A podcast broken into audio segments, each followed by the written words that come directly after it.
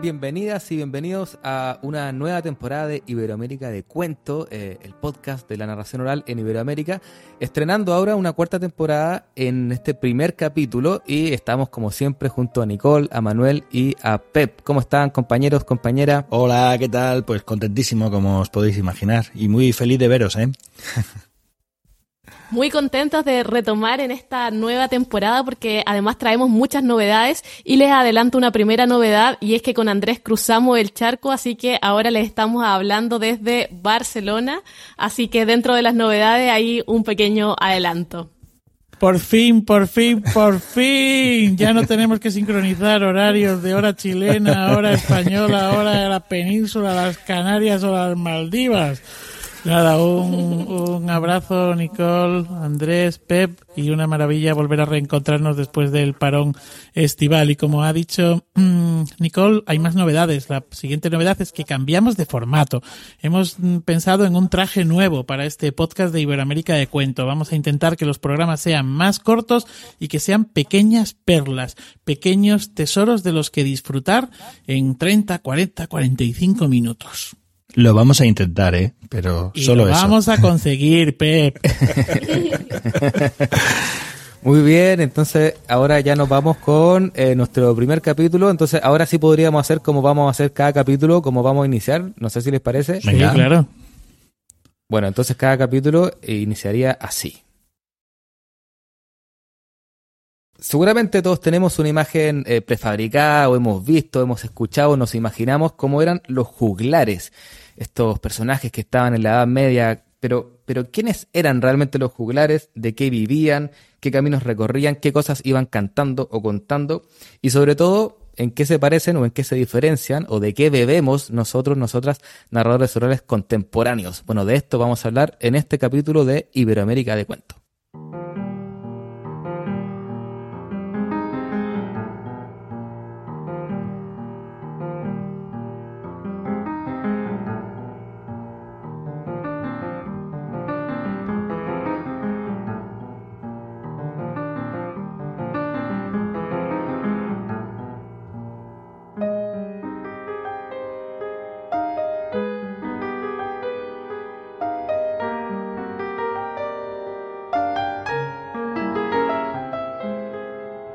Bueno, entonces como vamos a, comenzar a, conversar sobre los, los juglares y las juglaresas también, primero quizá comenzar diciendo que eh, a juglar se, juglar se le llamó a, todo aquel que se ganaba la vida en la Edad Media a partir del siglo VII más o menos, en la alta Edad Media, eh, que se ganaba la vida haciendo presentaciones artísticas en la vía pública. Pero eh, no es tan fácil encontrar información sobre la juglaría porque, bueno, eh, como sabemos, ellos iban cantando y contando eh, oralmente, ¿no? Entonces la información es, eh, es difícil de encontrar, pero hay una, una primera pista que podríamos eh, encontrar para saber quiénes eran o, de dónde venían, que es siguiendo la etimología. Porque el juglar viene de joglar, que a su vez viene del latín iocularis.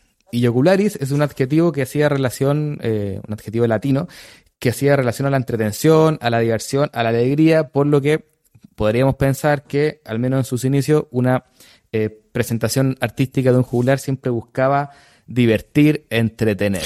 ¿sí? Entonces, quizá por eso de ahí viene esta imagen que tenemos de los juglares así eh, saltando, divirtiendo con música. Que ¿no? etimológicamente mmm, proviene también o tiene relación con el verbo jugar, por ejemplo. Tiene mucho que ver con eso. Del juego. Eso es. Sí, también con, claro, con, con la idea de, del divertimento, de la alegría, ¿no? Bueno, y, y, por eso quizá casi siempre eh, o se relaciona el juglar con el bufón, con este que estaba en las cortes y que hacía reír al rey, eh, ¿verdad?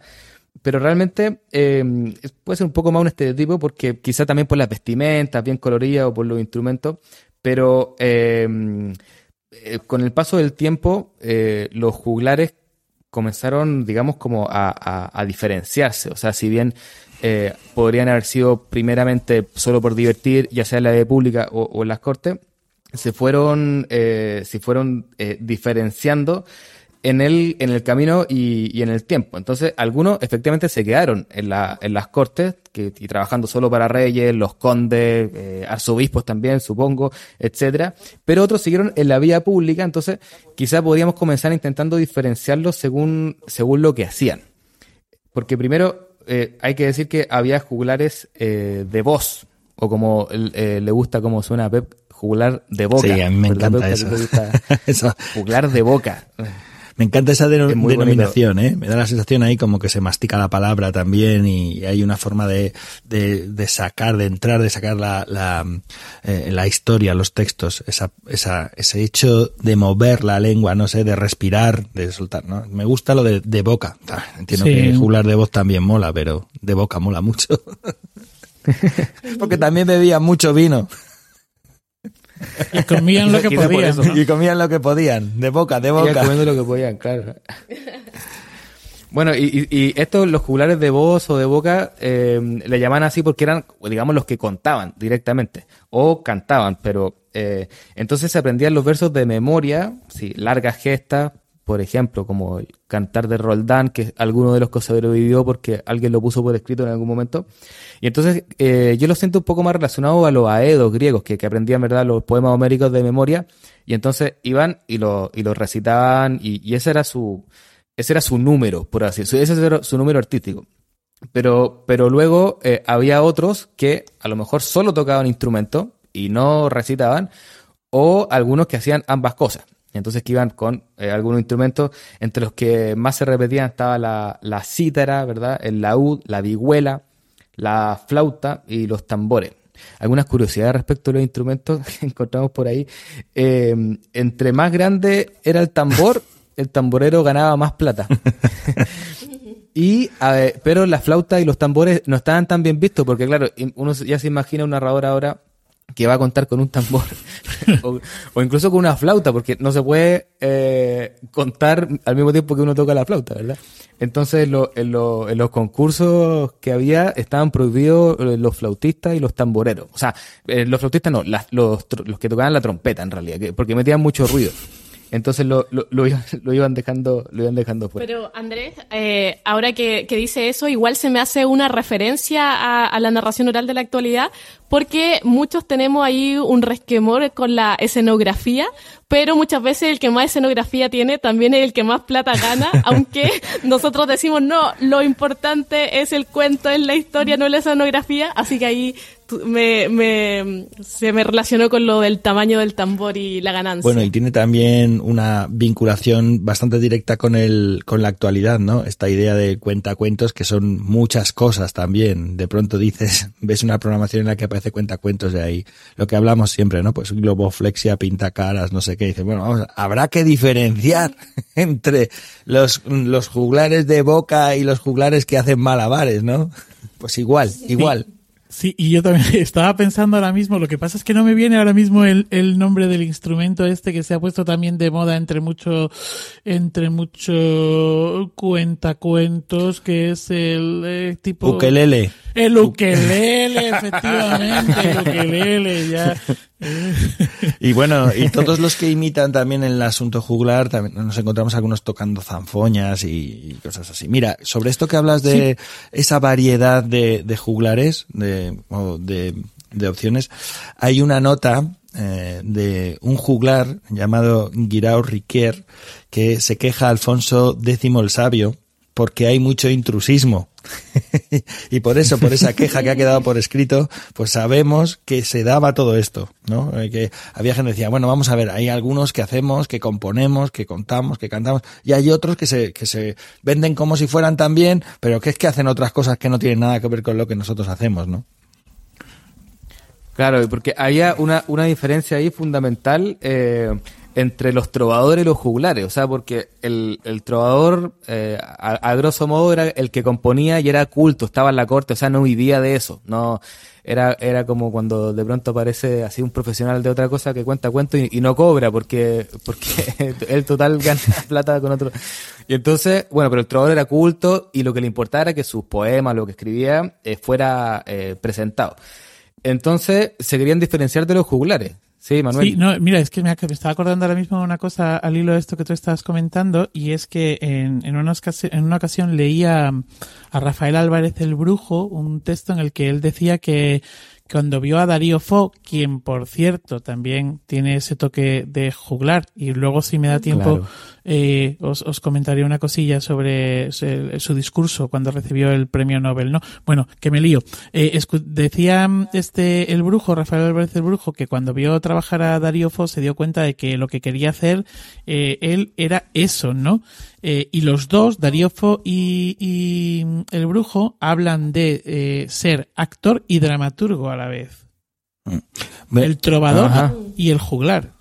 Hay, hay- claro. hay una cosa interesante, revés, por claro. ejemplo, entre los estudiosos de juglaría, los estudiosos contemporáneos, actuales, hay un, bueno, además de Menéndez Pidal, del que salen muchas de las referencias que vamos citando, que vas citando también, hay un, un estudioso magnífico que se llama Paul Zumthor y habla de los juglares como los intérpretes, no los intérpretes que actúan e interpretan, sino como los intérpretes los que dan voz, los que dan alas a los textos, los que les dan vida los que consiguen que esos textos fijados, en muchos casos por los eh, trovadores, pues acaben vivos. De todas maneras, hay muchos juglares que también interpretaban sus propios textos. De hecho, mm, he leído, no sé en cuál de los libros que he consultado, que el equipaje básico del juglar, mm, del juglar que sobre todo era un gran nómada, era el instrumento y el libro. Llevaba un librito en el que llevaba anotados los textos que contaba, porque en muchos casos eran textos que había escrito él. Y de hecho, es posible que algunos de los textos que tengamos de juglaría, incluso, por ejemplo, el cantar del mío Cid, que puede ser que se cantara también de esta manera, eran libros de juglar para refrescar, para no olvidar eh, Claro. los, los textos que tenían aprendidos, que algunos eran pues muy largos de, de- de muchos versos, claro, de, de miles de versos. Lo que pasa, Pep, que entonces eso eh, iría o chocaría un poco con esta otra idea del juglar eh, y el trovador, ¿no? O sea, que el trovador era el culto.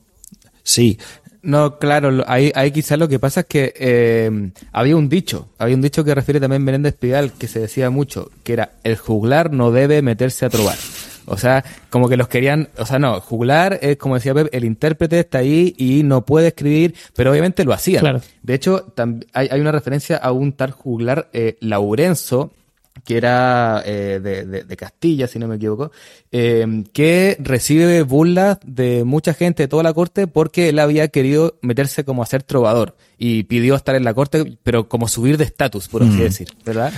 como, como hacen los narradores franceses eh, que nos contaba Pep, creo, en algún capítulo, que, que se ponen ahí, entonces tienen como categoría, o no sé si era en Escocia. En Escocia. ¿Verdad? Sí, era en Ah, en Escocia. En Escocia, claro. Entonces, debe haber sido algo así. Dice, oye, yo soy juglar, pero yo ya he compuesto lo mío, tengo, entonces, y hay eh, unas referencias de unas burlas terribles que le hacían, eh, porque los trovadores estaban como un poco defendiendo, en este caso yo diría que como la clase. Claro. De- eh, era como una cuestión de, de- de clasismo. De hecho, eh, hay, eh, eh, como por reforzar esto, había muchos trovadores que escribían piezas para ser interpretadas por juglares, pero que dentro del poema eh, hacían algo que, se llamaba eh, tensón, que era que, mm, eh, por ejemplo, un párrafo, un- una estrofa, eh, era como el poema del trovador, pero la estrofa siguiente era para que el juglar que le iba a decir se tuviera que burlar de sí mismo. O sea, por, por decir, eh, la, la estrofa decía, y yo que soy un pobre diablo, que ando aquí, que hablo mal, que soy tartamudo, qué sé yo, y eso lo estaba diciendo el, el juglar para seguir el texto, entonces están siempre marcando como la diferencia, pero así todo un, un trovador podía tener varios juglares como a su servicio y entonces claro me imagino que es que era como un clasismo o sea como decir mira tú no puedes subir de aquí porque eh, le empezarían como a disputar seguramente había muchos juglares que eran mejores incluso compositores que los trovadores y le iban a empezar a disputar eh, su espacio en la corte. Quizá por ahí podía podía venir Bueno, de, de hecho, dentro de esta diferencia de, de la que estamos hablando de las distintas categorías sociales y también de, de los juglares y su vida nómade, eh, me gustó mucho una cita de Menéndez Pidal en donde dice que la juglaría era el modo de mendicidad más alegre y socorrido y en ella se refugiaban los mismos infelices lisiados Trujanes y chocarreros, estudiantes noctámbulos, clérigos, vagabundos y tabernarios,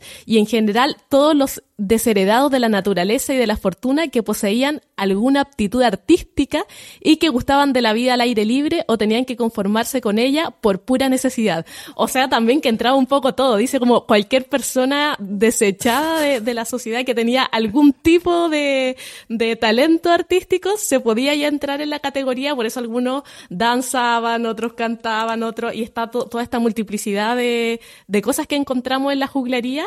Pero esto de la mendicidad más alegre lo encontré también una, una frase muy bonita como para definir el arte. Sí, lo que pasa es que eh, había mucho mm, juglar eh, profesional, o sea, profesional más allá de esa mendicidad que les abocaba a, la, a buscarse la vida pues de alguna otra manera, ¿no? Porque hay esos juglares eh, viajeros, esos juglares cortesanos, esos juglares que viajan de, de corte en corte. Por supuesto estaban los eh, juglares eh, cortesanos, ¿no? Eh, hay bastantes referencias a, a, ello y de hecho eh, Menéndez Pidal recoge bastantes de estas, ¿no? Ya las primeras referencias que hay por lo visto parecen ser que es de los reinos suevos y merovingios ya tenían juglares contratados en, en la corte, incluso en las en la general historia de Alfonso X el Sabio eh, habla de los juglares y dice que eh, de lo peligroso que pueden ser para los monarcas, pues los pueden distraer de su trabajo como, como monarca, ¿no? Luego estaba el, el juglar adulatorio, que era el que estaba contratado para influir. Eh, sería como el influencer, el, el que generaba los trending topics hoy, hoy en día, ¿no?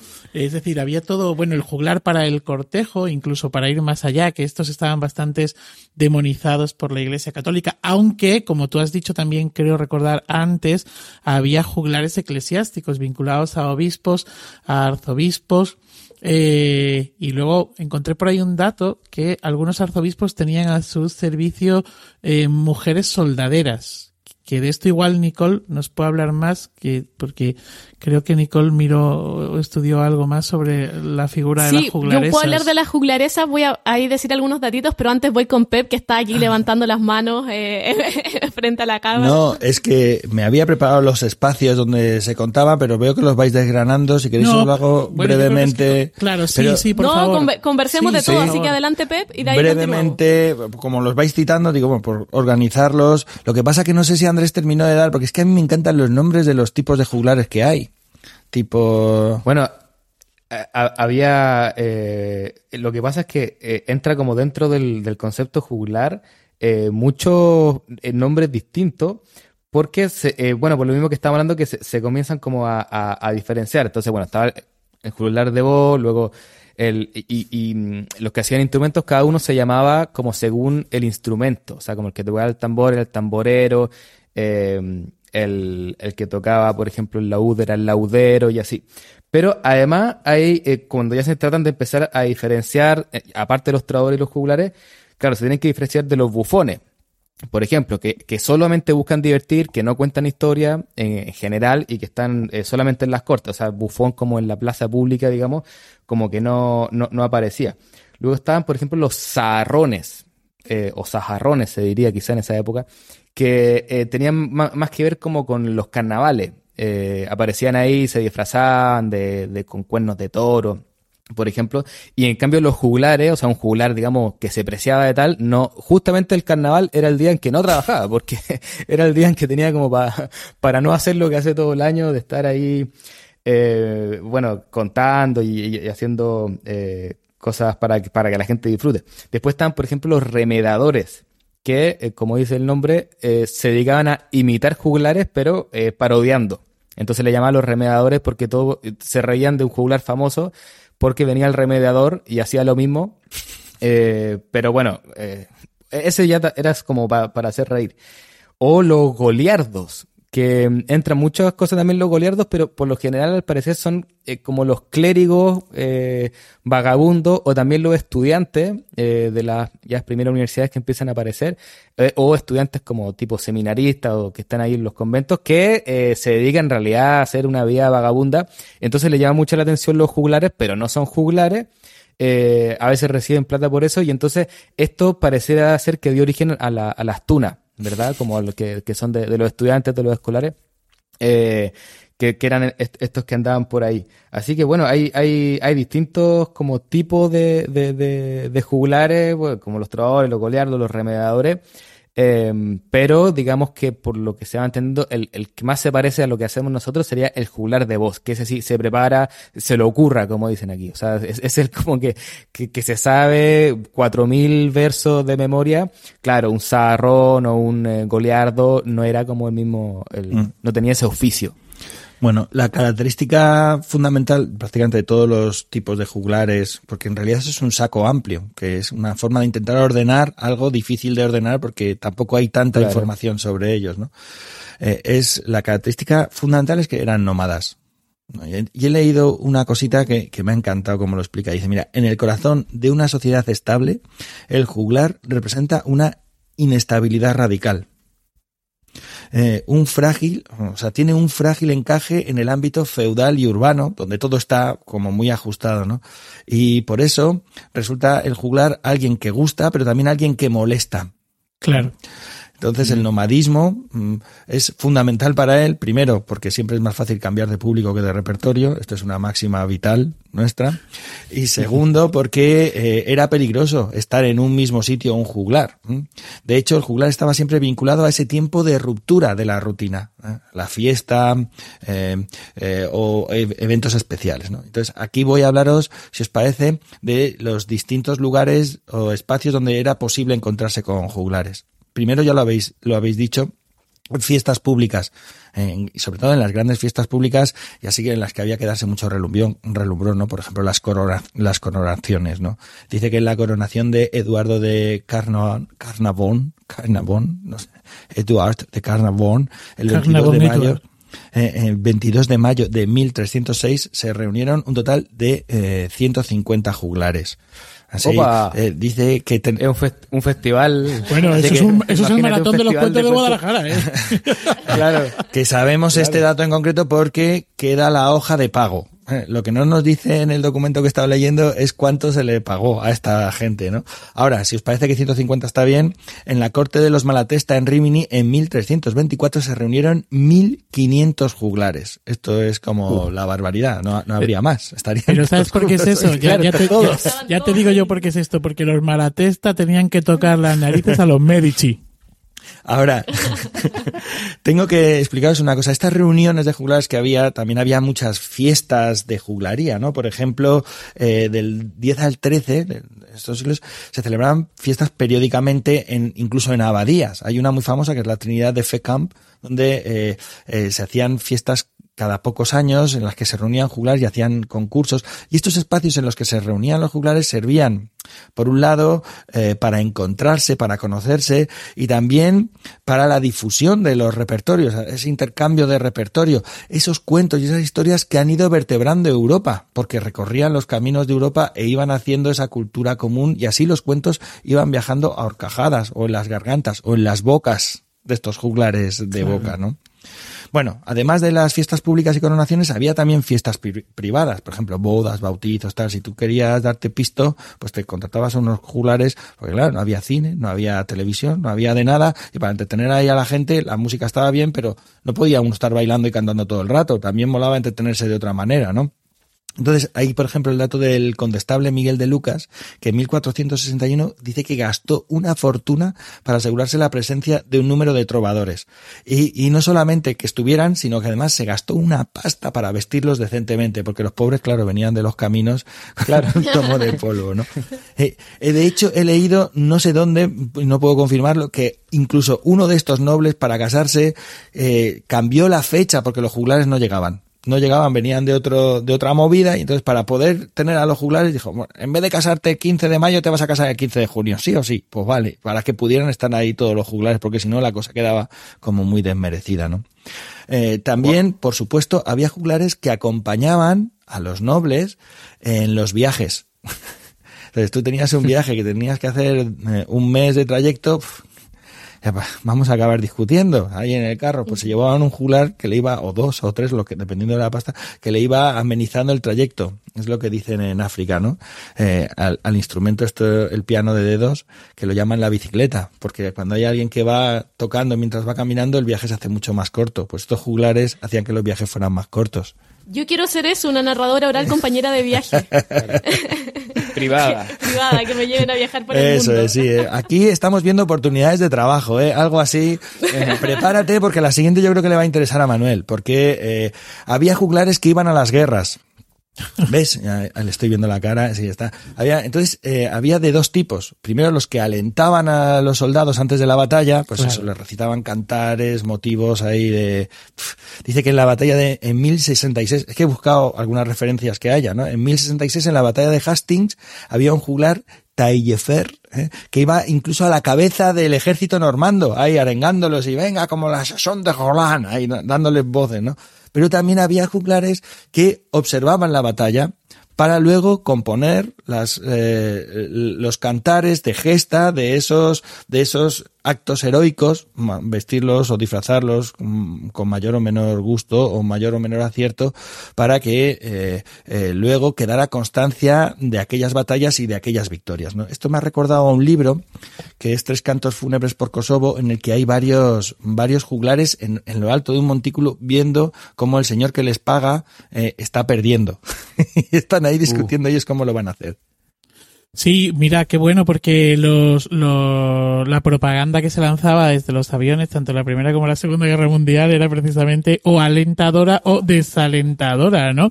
Es decir, el enemigo sobrevolaba eh, a las tropas eh, contrarias y aparte de bombas, pues les tiraba unos fanzines de los que decía, qué mal, qué mal estáis, qué mal estáis, vais a perder, ¿no?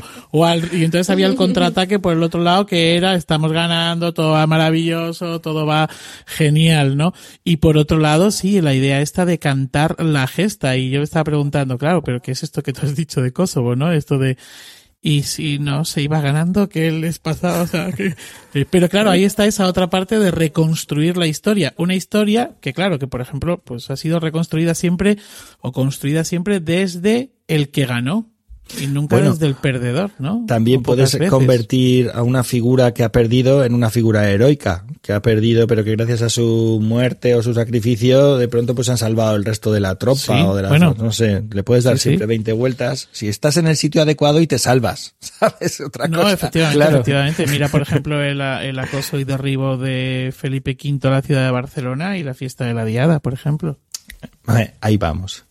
Bueno, eh, hablemos de la propaganda, que lo has citado. El ejemplo que he encontrado en varios libros es Ricardo Corazón de León, que contrataba en Francia cantores encargados de ensalzar a su señor en ciudades inglesas. ¿eh? Y hay más ejemplos pues en ciudades de Italia, de Francia, etcétera, etcétera, etcétera.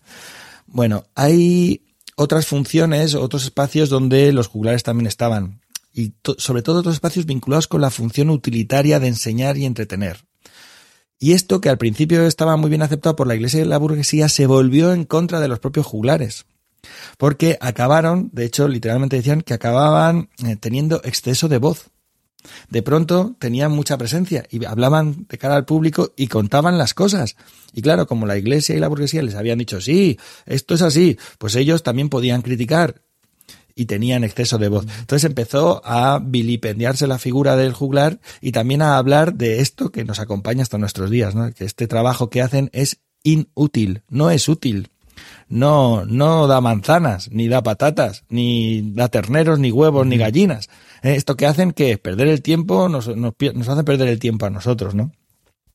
Bueno, aún así había algunas iglesias que contrataban a juglares y que se encargaban, les pedían que hicieran publicidad, propaganda dirigida sobre todo a los peregrinos. ¿eh? En el Camino de Santiago hay varios eh, documentos de juglares contratados porque donde paraban los peregrinos se quedaban dos o tres días y había buenos juglares que contaban historias y ahí hacían más gasto. Pues ya, esto también es otra opción de trabajo, compañeros y compañera. ¿eh? Sí. También había juglares en, en cortes de señores, había juglares en cortes, por supuesto, de reyes y también en cortes eclesiásticas, como ha citado Manuel antes.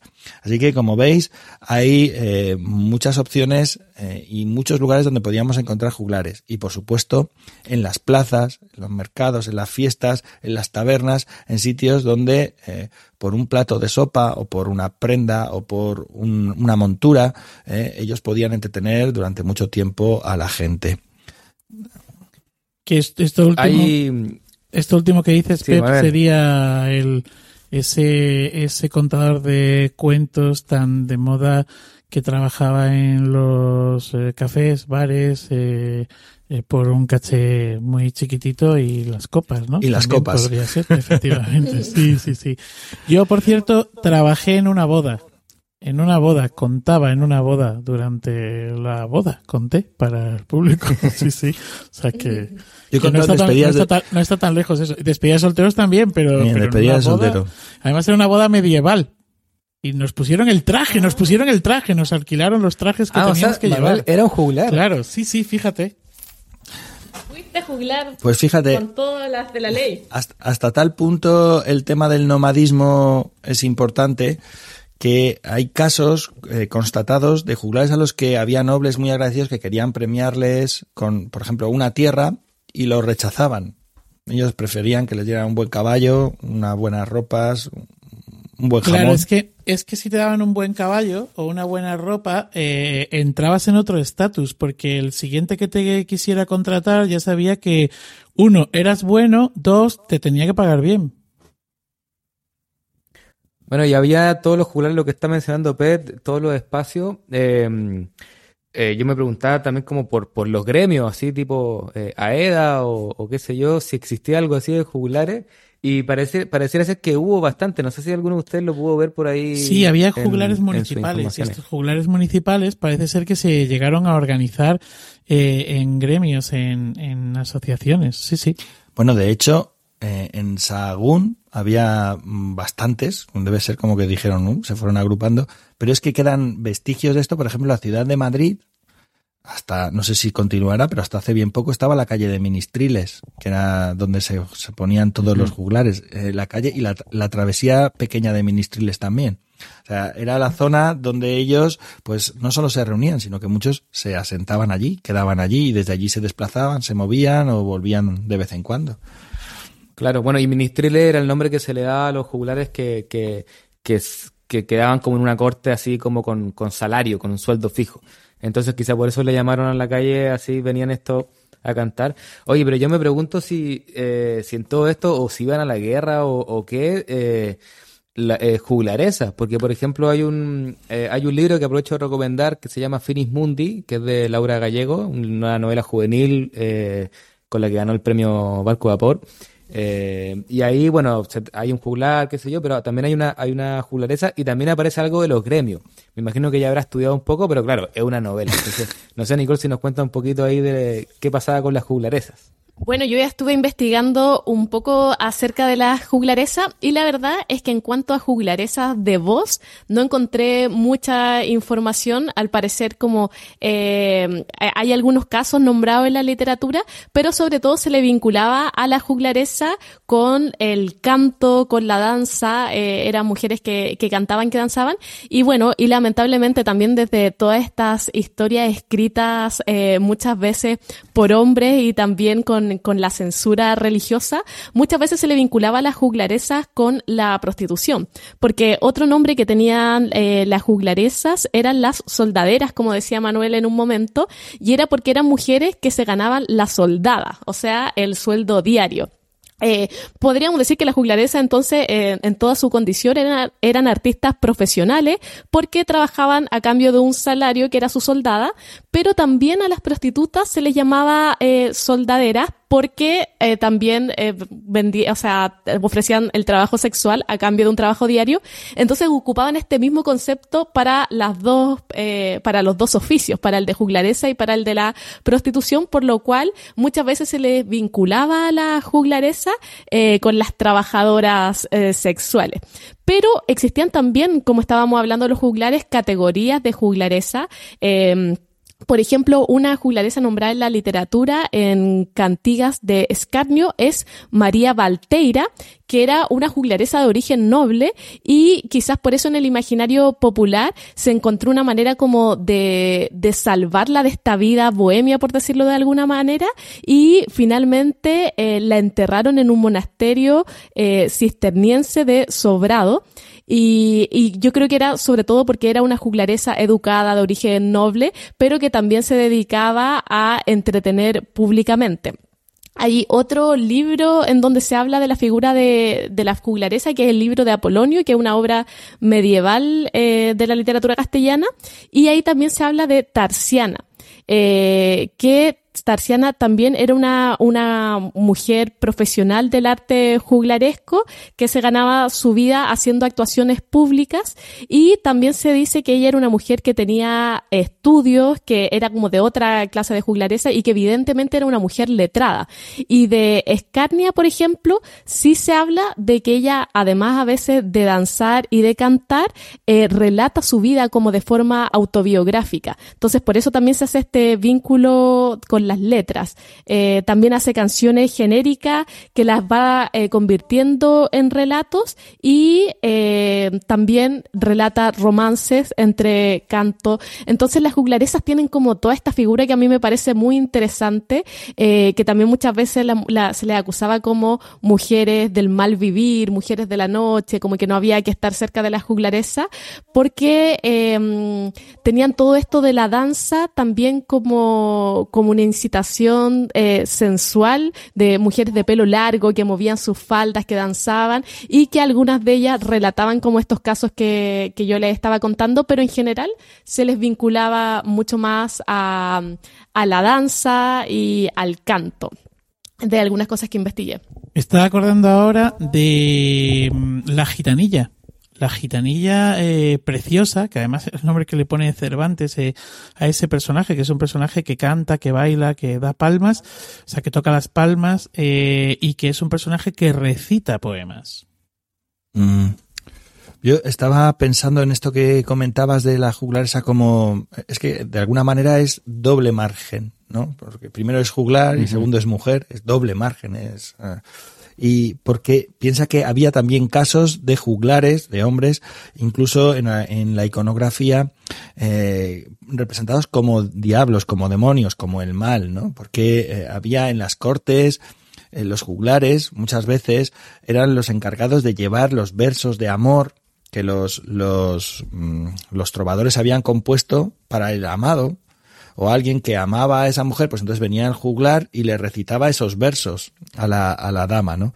Entonces, las damas utilizaban a los juglares primero para entretenimiento, pues en las horas en las que estuvieran juntas, pues, mm, pues como igual que en los filandones, pero en plan de clase alta, pues ahí tenían a los juglares, pero también estos juglares eran de alguna forma unos correveidiles y esto, pues, podía ser problemático también, ¿no?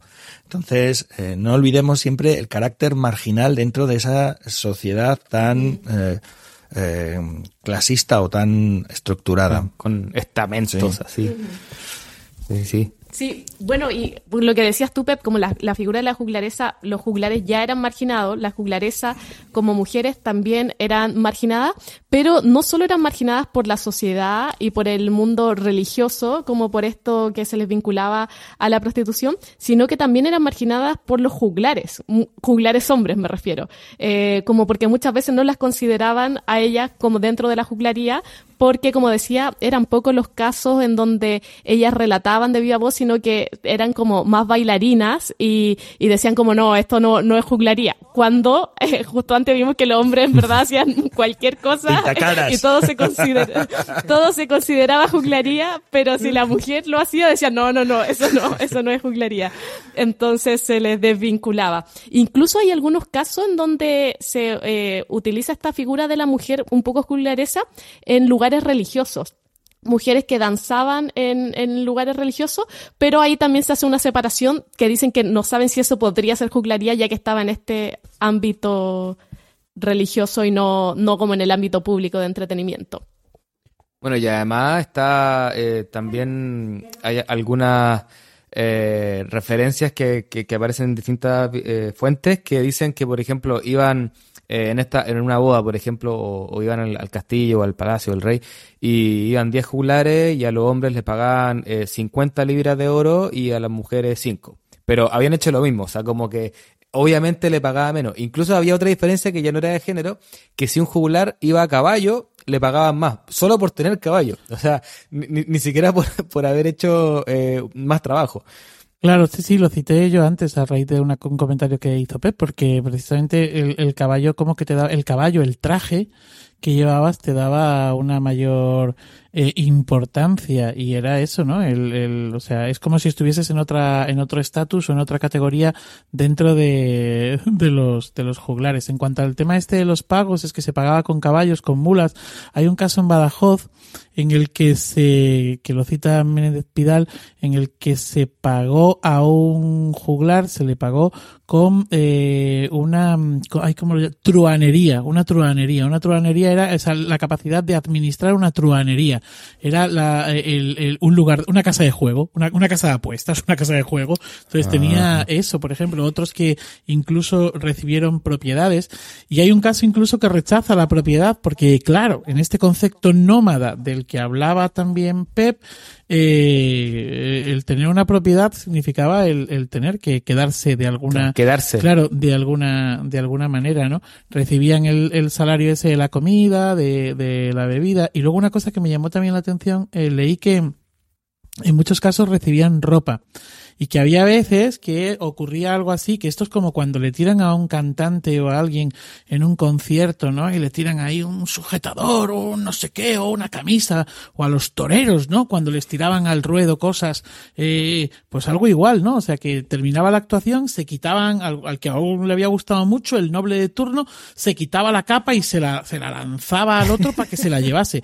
Y que algunos tenían dificultades porque, claro, si solo iban con su instrumento y su y su libro, ¿qué hacían con la capa, el sayo, el no sé qué, el no sé cuántos que le habían entregado, ¿no? Algunos vendían, pero claro, tenían que, o sea, solo tenían que llevar de entrada, ¿no? Y, y demás. Yo tengo un cuentecito que cuento en el que el, el bufón de la corte recibe la capa del señor. Mm, y mm, es un cuento árabe y esto también es un tema bien interesante porque había juglares, igual que había juglares y juglaresas, había juglares de distintos tipos, de distintas razas, de distintas religiones, de distintas culturas, ¿no? Un ejemplo así de mixtura rica es la corte de Alfonso X el Sabio, donde al parecer había juglares de las tres religiones y de eh, lugares muy diversos. O sea, tenía, dentro de la corte tenía un grupo bastante nutrido de juglares bien variados, ¿no? Esto es bien interesante también. Sí, Juan Gamba ha montado un espectáculo que se llama Rey Sabio, en el que toca de alguna manera también esta, esta cuestión, ¿no? Gira en torno a precisamente a, al cuento, a la narración oral, etcétera, dentro de, la corte, junto con otras cosas, obviamente. Oye, yo. Oye, ha sido. para, para, ir terminando, yo solamente citaros que un día estaba contando en un municipio de Jaén que se llama Arjonilla y tenía una calle dedicada a un trovador, el trovador Macías. Es un trovador que se había enamorado de una dama de compañía de la marquesa. Él vivía pues al servicio de un marqués y la, la, marquesa tenía una dama de compañía, se había enamorado de esta dama, me parece que se llamaba Elisa, y mm, el marqués hizo que esa dama se casara con un hidalgo rico. Y entonces, aún así, pues Elisa y, y Macías se querían, se amaban, debían tener algún, algo más que flirteos. Y cuando eh, ésta estuvo casada, él siguió componiendo eh, textos amorosos Mm, para, su amada y acabó en la cárcel, allí en Arjona. De hecho, estando en la cárcel, él seguía componiendo y el marido celoso ya harto de ni versos ni versos, pues fue allí y acabó con los versos del todo, vamos, que acabó con Macías. Y como esa leyenda o esa historia ha quedado, se ha perpetuado y, y hay constancia de ella, pues allí en aquel, en aquel pueblo, en aquel en Arjonilla, donde eh, vivió, donde está el castillo, donde fue encarcelado también, pues hay una calle dedicada a este trovador. Y la calle esta que hay en Plasencia, la calle del contador, no va por el oficio, ¿verdad? Va por los contadores de cuentas. No lo sé, ya investigaremos. Los intendentes, los intendentes. Bueno, hoy ha sido un ratito eh, genial escuchando eh, y contando acerca de los jugulares, como una especie como de abuelos que tenemos que hacían algo bien parecido a lo que hacemos con algunas diferencias. Y mm, eh, como una curiosidad, ellos iban eligiendo un nombre, que no es tan común entre los narradores actuales, pero que también hay. entonces, por ejemplo, algunos que, que aparecen por ahí, nombres artísticos, como Alegret, Saborejo, Pedro Agudo, Bonamis, Graciosa, que ahí la citada quizás sea la de la de Cervantes, María Sotil, Preciosa, Malanote, y entonces eh, algún nombre. ¿Qué, qué, se pondrían algún nombre de juglaresco? Yo estuve pensando, pero no me, no me salía. Había, había uno que era cítola. Cítola. El eh, cítola es un instrumento de cuerda que utilizaban y se llamaban como el instrumento, ¿no? O sea, imagínate, Andrés claro, se, ponían el nombre del instrumento. Bueno, por cierto, ah, conozco a alguien que se llama así. Andrés Guitarra. Y es cantautor. sí, ostras. Bueno, Oye, no sé, eh, pero, sí que hay gente eh, que tiene un nombre artístico. Sí, sí. O sea, que, que coge su nombre y le pone un apellido artístico, ¿no? Mira, Bruno, pues por ejemplo, Pep, ¿no? ¿Qué dices, loco? Ese es mi nombre y mi apellido de toda la vida. ah, mira, Manuel Legolas, claro. No, no, no, yo no, yo, no, yo no me llamo Manuel Legolas. Hombre. Legolas es el nombre de la compañía, ¿no? Pues ya está, pero Manuel Legolas para todos. claro, sí, sí. Oye, pero sí que, sí, que hay, sí que hay similitudes, ¿no? Entre juglares y, y, narradores. No solamente este tema del nomadismo. Yo estuve mirando y, por ejemplo, hay casos constatados de juglares que cambiaban de repertorio en función del público, de la respuesta del público. Tenían un, un, repertorio grande y veían que al público le interesaba este tipo de historias y según iban contando, iban recitando, iban cambiando y se iban adecuando, ¿no? Esto es algo también que hacemos nosotros y nosotras, ¿no?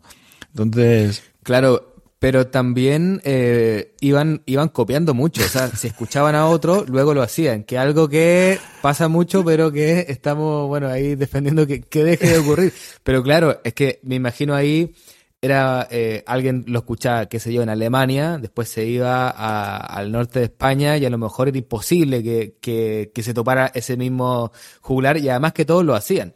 Entonces, claro, había como otra cosa y en, ese sentido para nosotros es bueno porque pudieron ir pasando la historia sin perderse. Pero claro, ahora eh, hay que tener cuidado con, con, querer parecerse mucho a los jugulares, ¿no? Bueno. Bueno, ha sido un ratito en realidad muy entretenido de, de, escucharle. No sé si les quedó alguna curiosidad, algo que querían comentar o vamos ahí, vamos cerrando. Nada, ha sido magnífico el ratito y un placer volver y volver a hablar de estas cosas que tanto nos gustan. Así que nada, hasta, la próxima. Hasta la, hasta la próxima, sí. Hasta, dentro de 15 días. Siempre un placer. Sí, y siempre un placer aquí hablar de estos temas interesantes para el oficio. Para quien le interese, bueno, hemos tenido bibliografía de muchos lugares, de artículos, de YouTube, por ejemplo, en mi caso, eh, pero fundamentalmente esto está recogido en el libro Poesía Jugularesca y Jugulares de eh, Ramón Menéndez Pidal y también en Jugular y Jugulares de su, su maestro Marcelino Menéndez Pelayo. Eh, y bueno, por supuesto se encuentra eh, algo más. Así que muchas gracias y nos escuchamos en la siguiente eh, capítulo, en el siguiente capítulo de Iberoamérica de Cuento. Les recordamos que esto es Iberoamérica de Cuento, un podcast mensual dedicado al mundo de la narración oral en Iberoamérica, realizado por Manuel Castaño de Legolas Colectivo Escénico desde Alcalá de Henares, Pep Bruno, desde Guadalajara, España, capital mundial del cuento contado. Ah, Pep me dice que no está ahí. Bueno, Pep, ¿dónde estás? En, en nos hemos venido a vivir ah, aquí. Ah, claro. esa, novedad no la hemos comentado al principio. Eh, pero eso es culpa tuya, Pep, porque dijimos las novedades al principio. Bueno, tengo una pierna o un pie en Guadalajara y el otro pie aquí porque paso media semana, como quien dice, allá y media semana acá. Pero um, aquí es donde tengo la casa ya y la biblioteca de trabajo, entonces, ¿dónde está la biblioteca? Estoy yo. Qué bien. Bueno, y también eh, Nicole Castillo y Andrés Montero, quien les habla, que ahora estamos, como contaba Nicole, desde eh, Barcelona. Así que el mismo horario con nuestros compañeros. Y también les recordamos que Iberoamérica de Cuentos forma parte de la red de podcast de emilcar.fm y que pueden consultar y comentar todos nuestros contenidos en las plataformas más importantes de podcast en emilcar.fm barra de cuento donde tienen acceso a nuestras cuentas en Twitter y en Facebook. Muchas gracias a quienes hacen posible esto, a Joan Bruno por la música eh, y también a Jota que nos ayuda ahí tras bambalinas con los audios. Gracias a ustedes que nos escuchan y nos escuchamos en una siguiente versión de este podcast.